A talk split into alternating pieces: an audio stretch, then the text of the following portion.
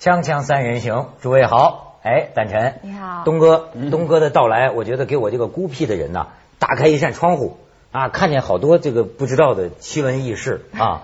他这个讯息面儿，你知道人家现在说他比你，嗯，没人没这个没有什么聪明不聪明，智商不够智商的，嗯。他只是因为比你占有更多的资讯。对，我听说东哥现在是去百度了，对吧？啊，对嗯啊，那个，所以也有更多的烦恼。嗯，对 对，有钱了，人的烦恼就不要总是提这个事情，就天天回回人不倦，有点恶心了，有点恶心了。呃，这个我我注意到，咱们说丹晨对嗯吧？丹晨今天一来，这么一个青春玉女哈，看到桌上我们一个新闻，对我们凤凰卫视最近对注册比较感兴趣，是吗我？一看变成了，也变成了安全套的那个代言了。这就是色胆包天，拿凤凰卫视开玩笑，注册了安全套，就把那个电视的视啊改了一个字，嗯，改成卫视嘛。啊，而且呢，你知道吗？大历史的历史而且就是在凤凰这个呃网站上，呃，这个让也让我感到非常伤害的一件受受伤害的一件事儿，就是他们都推举我为这种安全套的代言人。这说明什么呢？说明其实人民群众啊是有某种的意识形态的。那你是谁是不重要的，人家怎么看你才是重要的。对，说你是谁，你你就谁。是是谁？对，还有一个事儿，你听说了吗？人家那个女歌星不干了，人家那个抗议呢，叫爱戴嘛，我都认识，把人家注册成 安全套对，爱戴，这什么创意啊？这个，哎，嗯单纯没什么可开发的地方哈。那先咱不能说这个呀，万一大家想起来了呢？嗯，我想了想，我倒是可以谐音。你比如我叫文涛嘛，嗯可以把我注册为稳套。我告诉你，你千万别这么说，观众里面是什么人都有的。啊，给你注册了，你又怎么样？不真的，我跟你说，嗯稳套很重要。啊 我跟你讲一事儿，跟你们女明星有关系。嗯这个事儿我不知道，可我可可以讲，没没没问题。那个蒋雯丽嗯是艾滋病呃防治的大使。啊对有一次做《锵锵三人行》节目，她刚从什么柬埔寨还是泰国参加一个这个活动。嗯他们有一个义务啊，就是到处送安全套，那叫什么红丝带还是什么丝带的？丝带啊，送我俩，你知道吗？嗯我还真听他的话，我就在包里放着。那么有一天呢，嗯 我我有有一天碰见一个朋友，我说，哎，我给你一个，咱尽这个义务嘛，嗯你一个，我说我留一个。人家就会有。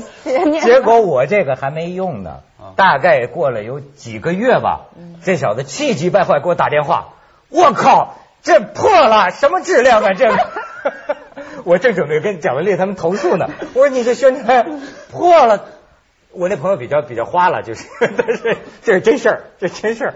哇，这讲文理也不容易啊呃。说起来，听了不好意思了，是吧？嗯对 这这个事儿啊，是真的是说，也说你说起这事儿，我想起那个当年啊，我在看电视，那天呢我决定要这个从凤凰卫视辞职，那天呢正好在播电视，呃为为什么印印象很深刻呢？就当时呢在播什么呢？是濮存昕，是艾滋病防治大使嘛，嗯，对啊，然后就他在在街上也要派发这个东西嘛，结果呢那个主播啊，新闻主播居然说艾滋病大使濮存昕今天在派派发安全套，艾滋病大使，对这什么人啊？就说我，这说明一个说明一个事情，就是说明什么呢？就是说，咱们呢，就你把你把这抛身出来之后啊，人在江湖飘，哪能不挨刀？你把自己抛奉献出来，就算你要做善事，你也要承担有可能风险带来的一些一些一些原罪上的打击。比如这个事儿，人家可能蒋雯丽是一个善事给到你，对吧人家举举行善事，但是最后呢，却有这样的一个这个这个结果。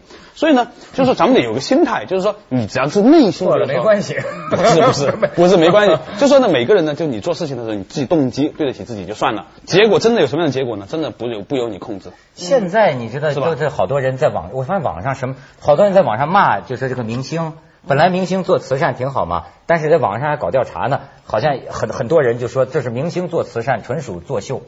我觉得作秀的成分肯定是有的，但是他的出发点还是好的。那总比你为了其他的目的炒炒绯闻，你也所以也属于作秀。那你做做慈善反而不更好吗？附庸风雅也是雅。对，有有有争议，我也听过不同的这个看法啊。对呃对，有争议。这网上啊，你发现没有？现在就是什么事儿都叫争议啊，甚至啊，你不争议啊，这事儿还热不起来，没意思。嗯你知道我今天看看一个争议，嗯就是市委书记宿迁这个地方挺有名的。哦宿迁的市委书记，他这个现在有一些，连一个小城市，他也有一个论坛，就是百度贴吧里面很多，每一个中国的县城、每一个城市、每一个省都有他的吧，几乎是这样。甚至是中国的每一个学校的每一个班级在上面，它也也有一个疤。这挺有意思啊。这是市委书记在上面讲，但是这个还是真是挺有意思。自他说我们的官员，我们的这个很多领导干部，他观察有的时候吐痰，他就是个声音呐，他叫干吼。那是震耳欲聋的，因为许戈辉打喷嚏的声音就这样，就是开会呢哈，虽然拿纸巾捂着嘴，但是仍然很扰民呢，就是，这这他这声音太大了，然后完了之后又叭一声吐在地下，包括这个市委书记讲，好多人都当公务员了，也不知道冲个厕厕厕所，臭味在办公楼里这个弥漫啊，这个事儿啊，我还刚刚去宿迁吧看过，就百度那个贴吧宿迁吧呀、嗯，这个东西是这样，它贴出来之后吧，还有很多，它就变成他们整个城市的一个话题了。嗯嗯。然后呢，然后呢，他们的那些市民呢还附和，附和完了之后呢，就开始讨论这个城市的医疗制度改革，你知道吗？啊，然后呢，他谈到医疗，为什么有那么多谈呢是？关键身体不好，身体不好我们的医疗体制需要改革，是这样。就是对，类似于这样，但是他就说他有些时候也不见得是逻辑性的，反正一个话要引起来之后呢，谁都可以发言嘛。嗯所以呢，这个数千市市民呢，就关于城市，包括政府官员的形象、城市制度改革、城市形象等等呢，都可以发言去表达。在这不光是不光是在宿迁吧，其实在本在百度有个叫黄华吧，叫什么呢？它也是这样的，这个市民也去提意见，搞到最后呢，开始删又删不掉，去又去不了。最后呢，黄华吧的那政府还算开明啊，正儿八经的在那个百度贴吧上写了一个欢迎大家监督，大家呢提意见之后呢，我们会尽量改善，因为你只能有这种姿态。你明白吗？就说这个事情，你只能有这种姿态，你又你又不能说这个东西是不对的，是谁发言的？你去查，这么多人是吧？前段时间特别火的，在网上就是说，呃，中国的一个中年男人开车，然后被一个外国女的拦住了，说你好像是说那个机动车道、非机动车道你不能走，然后那哥们儿就急了，然后下去跟那女的就哇就开始掰扯，掰扯不过呢，最后就把那女的连自行车就一块扔到旁边了，结果这件事也也被所有的网友拍下来了。拍下来之后呢，所有的人看了很气愤，说怎么能有这种行为呢？然后就把他们家所有的电话号码，然后包括他们家的住址，就全部发在网上。然后因为他不上网的，然后全民开始攻击他，然后他们家还接到各种骚扰电话。对这叫网就有些时候也有个所谓的网络暴民，嗯网络暴民。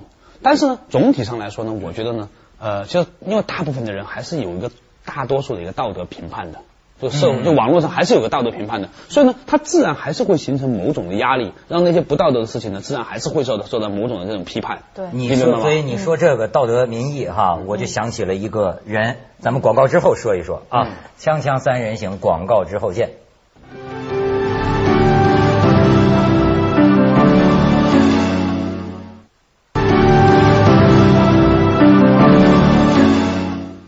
我想起谁来了呢？我想起了这个广美，孟孟广美啊，好可怜。这个你知道有这这民意啊，我们干这行的不能不为。曾经有一度，我们也不大敢找他来做嘉宾。我也听说他也失去了内地的一些工作，听说啊，所以呢，我就说他到底做了个什么节目呢？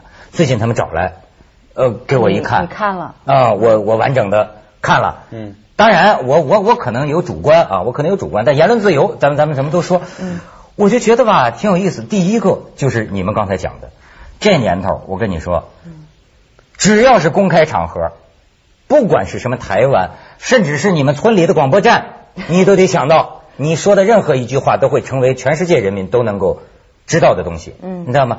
他而且呢，你比如说看了这个东西之后，我觉得你说广美有没有错呢？从某种意义上说，他有错。讲老实话，中间有些段落呀，我也不舒服。我我你知道吗？作为大陆人呐，有点不太舒服。可是呢，我又觉得呢，他又不是错在他太坏了，而是错在他太傻了。而且呢，这个错不错？我就跟你讲，他是个什么节目啊？哎，咱首先咱这个干本行的啊，我首先觉得他这个节目排除内容之外，技术上呃值值得学习。那个聊天儿那个那个气氛呐、就是搞笑、欢声笑语啊，比我们这气氛热闹多了。你知道吗？这甚至就是台湾的一种电视民俗。你知道，我们看着可能有些地方我们觉得格调不高，嗯，但是呢，它俗的很纯粹。而且在台湾人，他那个本土，他就在电视这个极尽挖苦之能事，只有一个目的，话题其实是无所谓的，搞笑。每一个嘉宾呢，都特别自觉的、特努力的讲笑话，啊，谁讲个笑话，这主持人站起来呱呱呱为你鼓掌，他是那么一个为了爆笑搞笑，但是呢，你过度这样，有时候容易走火入魔。你你比你比方说，广美应该说她这个呃青春玉女，她她她她不善于讲笑话，但周围的人都在讲笑话，你知道吗？照我这本行看，他呀，当时是觉得就语不惊人死不休啊！哎，我也得拿出一个好笑的。你看啊，这里边就是有两个是台湾本地人，嗯有三个包括广美在内，嘉宾是在内地有工作的。其实，在节目中，这三个内地有工作的呢，还算节制的，就是那个讲的比较猛的呀，是那两个。我我我我听到哪儿不舒服呢？你比如说他讲大陆的事儿啊，讲一个地方，你比如说他说有一个台湾综艺节目主持人，当然主持节目，呃，他讲讲的是个笑话，就是说在演播厅里说咱们那个举那个提示词提示牌的那么一个人，那台湾主持人说我看不清，能不能举得近一点？结果那个人。咣咣咣咣咣咣咣，一直走到走过镜头走到前面，这么近行不行啊？对吧？听这第一个我还觉得好笑，但是呢，就类似于比如说大陆人服务态度不好，呃，大陆人的这个厕所呀、这个文化呀，这这这方面一个接一个很密集的讲下来啊，你知道好像有一种什么呢？就是说我家里人不好，我可以说，但你你说我家里人不好，是那种不舒服。那你说他讲的是不是事实呢？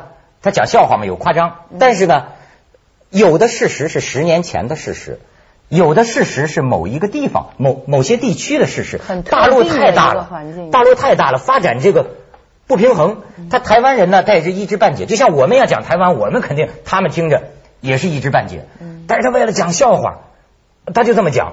所以我看完之后啊，我的感觉就是说，你说他有对大陆蓄意的多么有恶意。你看他自己一开始辩解说我们绝无恶意，最近听说广美在那个上海那边儿东方卫视是吧？好像是还道歉道啊，悲情道歉，好像还是悲情道悲歉。情。是我老有一种感觉啊，我觉得这个泱，我还是要这泱泱大陆啊，心胸也得像大陆，像大地呀、这大地含藏一切。她这么个女子，你比如说咱对陈水扁这样的，上能说一个听其言观其行，对，对于他的声明，他声明对大陆没有恶意，你可以选择不相信，但是为什么不能选择相信呢？呃，这就是说你可以骂他，但是为什么不能选择劝说他呢？或者说你不了解救人救人，哎，是啊，这咱咱就说这个，你是愿意多，他是个台湾人，那你愿意多个朋友，你还愿意多个敌人呢？他既然声称，你比如说你要是个台湾，你声称我对你们大陆人确实没有恶意，我刚才这个话可能是讲错话了，或者是怎么着了啊？那如果是这样的话，我觉得是不是也也也也也也也不是多么特别大的事情？你你要了需要文涛啊，文涛啊，嗯你要了解哈，现在互联网上呢，这个年轻人还是很多。很多年轻人在看到这个事情的时候呢，某种程度上呢，他只看了前半句，他甚至你后面有没有道歉，你怎么悲听道歉呢？是没有人知道的，只留住了一句话：孟广美在台湾骂了大陆人。OK，你这个事情就完蛋了。但是呢，广美呢，其实也不需要太担心，因为这个事情总会过去。嗯是吧？过一段时间之后呢，会有另外一个更笨的台湾人呢，也会讲这样的事情呢，所有人就去骂他了，广美就觉得没事儿，是吧？因为前段时间也有过类似这样的事情，我们杨丞琳也做做过这样的事情啊什么事儿有另外一个艺人也在他也在他的节目里面在嘲笑大陆人嘛，不也会激发了这样的一种一种冲突嘛？所以呢，就是说我想讲的是，呃，我想讲的就是我刚才关关于广美这个事情，专门就在百度上搜了一下。看到呢，现在实际上已经有越来越多的人开始变得比较理性了，就是说他这个事情的确是不懂事啊，或者怎么样子。嗯然后呢，比较理性的慢慢开始就是说会会去会去帮助他，去包容他。但是呢，哎但是呢，从另外一个事情来看，你看这个角度哈，就是说呢，他其实是一个很好的社会样板。就是说，今天孟广美，你为你为这个事情，你付出了你的你的你的你的压力啊，你受受到了相对相对应的这个惩罚，是吧？可能广美也觉得蛮委屈的，但是呢，他会给所有的以后再会类似发言的人呢一个警示。你要肯定以后是会越越来越多的，你想在大大陆发展的这个艺人，你就不敢这样说话了。是你明白这个事情呢？呃，从个人来说，广美是个受害者，或者是说他因为自己做错了某一件东西，他也受受到相应的惩罚了。但是呢，从更宏观的角度上来说呢，它就导致了以后更多的人说话会更小心。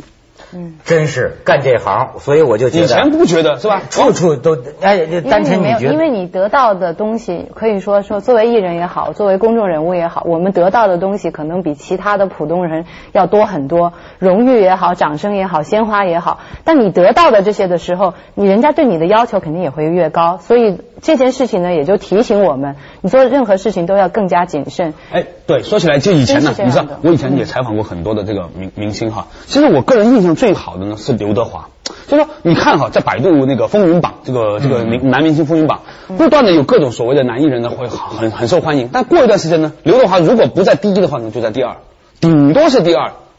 差不过一段时间，人家下去，他又回重重新回到第一，那么多年了，你说他真的是有多少部作品，真的拍的多多好，他歌唱的多好吗？不见得。但是他为什么能够屹立不倒呢？是因为呢，他对自己的要要求的确很高。我听说呢，他比如他在酒店里面，如果正好有他的 fans 在隔壁酒店，他可能会打个电话过去说，哎，你好吗？我是刘德华，祝你这个什么什么愉快，甚至送一点东西过去，是吧？那么也许刚开始的时候，他纯粹是为了保护自己，塑塑造自己形象。但你架不住一个人十年，每天二十四小时都这样做，做时间长了就真的变成这样的一个人了，你知道吗？这就是为什么香港有很多艺人呢，比如说像周润发呀、刘德华呀，他们真的成名了之后呢，他真的可以作为一个道德楷模。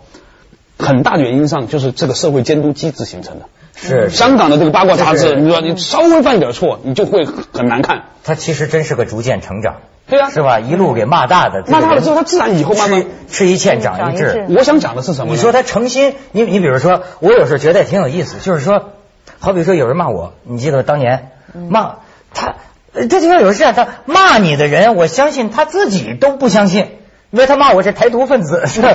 他自己的，但是他愿意，他这么他痛快。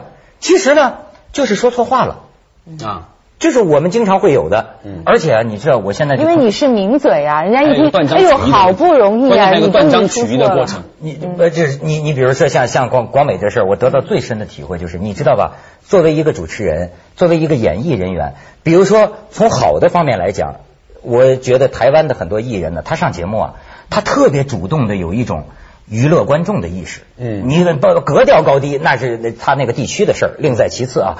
他特别想就是搞笑啊，就是呃娱乐你。但是我有时候就经常碰到这个诱惑，就比如说跟观众开这个玩笑，是你开了这个玩笑是挺好笑，大家都会笑，但是你这个心里还得有一面镜子看着你自己，有的事情不一定追求那么完满、那么过分的娱乐，因为你不定就伤害了谁。那叫什么呢？在中国汉话里面，这叫淫，就过度啊，过度的快乐叫淫。没错，没错，没这错。这叫淫，就是有点过了嘛。对，就是说。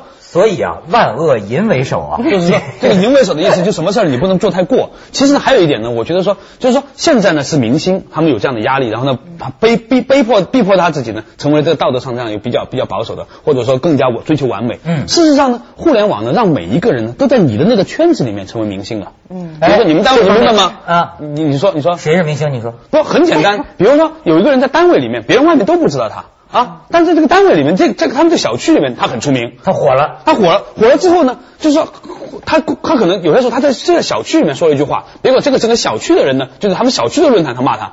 他也会受到压力，所以呢，啊你所以呢，每一个人如果在他的那一个小圈子里面，无论是三个人的圈子，还是三百万个、三千万、三亿人的圈子里面，他一旦受到关注的话呢，他就有一种对自己或者外界对他的一种道德上的这种监督感。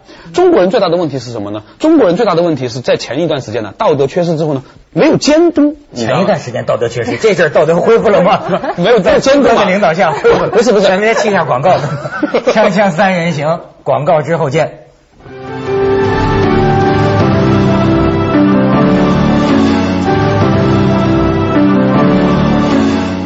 哎，东哥，网里来的人啊，嗯。这个新鲜事儿特别多。明星啊，哎，我这最近好像不光是明星，有一个小孩儿好像特别红。不是他，你说的是小胖小胖吗？哇，对不对。小胖这个我以为你说他呢。没有那小胖那是在我以前在在卫视工作的时候就已经很火很火了，我都还做过一期他的节目，你知道吗？就是这个人呢，就是以前他好像是他那个时候呢是一个上海小孩子，嗯，参加学校的组织的活动，去参加这个什么交通规则培训什么的，就六年级的小孩拍了一张眼睛斜斜的照片。拍完之后呢，网友呢就把它改成各种样子，套上成龙的头像啊，成龙的身体啊，嗯射雕英雄传》的那个，或者是铁达尼号啊，所有的大家可以看到这个图片哈。那这个这个故事呢很有意思。这已经有一段时间的这个网络上有点淡下去了，结果前段时间突然火，又重新火了，为什么呢？他好像要投入什么投身演艺界了吧？对，小胖呢，嗯，他以前呢，他没有上网，他被别人赶的时候，他很痛苦，曾经有两年呢饱受摧残呐、因为呢同学们都都看着，你像窦文涛，哇，在全世界人民把他改造成那个样子，这多好笑！但是呢，他就很痛苦，他甚至不愿意上网。但是时间长了之后呢，他开始慢慢习惯和接受，从接受呢到享受，甚至他把一些做的比较好的自己贴家里自己看，他觉得挺有意思的。哎然后呢，最后觉得说，干脆我投身娱乐界吧。你别说这 这网。络制造出来的明星，对，这就是这年头啊，就是物来顺应啊，很多表面上看来不顺心的事儿，其实你可以让它变得顺心，就是 是吧？就是说，这个网络开始的时候呢，比如说文涛啊，咱们说哈，就你刚开始的时候，可能呢很多人在批评你啊，写各种的邮件呢，透过电子邮件呢批评你的网上的人骂，你可能开始也很难受。对对时间长了之后呢，就开始习惯了，习惯了之后呢，就开始把它当做玩笑来开。说今今天有个人这样批评我，我觉得这样说还挺对或不对。所以呢，就是说，我认为呢，现在是一个人的问题，可能呢以后呢所有人我我我还不是东哥，就是我这个人啊，对于群众的批评啊，那是非常重视的。嗯就是说呀、我现在希望我别看，因为我看了就受影响，我看了我就觉得。不管他是多脏的话，问候我父母也好哈，我看我看了我就会很冷静的想，他说的是对还是不对？到底是不是我有这方面的问题，要不要改进？就改嘛，错了就改，错了就改。可是你知道，当我这么干了一年之后，我就发现啊，我不知不认识我是谁了，失去自我了。因为所有的意见加在一起，等于是让你什么都干，让你什么都别干。于是到最后啊，你就开始你就迷茫，你不知道哪个到底是对的，哪个，到底是？不对的。然后原本自己从哪儿来的也忘了，只是因为咱很单纯说挣这份钱嘛，嗯讨人家的好嘛，那是个义务嘛，对吧？是个责任嘛。但是问题就是吊诡的就在这儿，你太听每一个人的意见，每一个人的意见你都很诚恳的想要修正自己，最后你的方向没有了，甚至你对工作产生厌恶，就这事儿。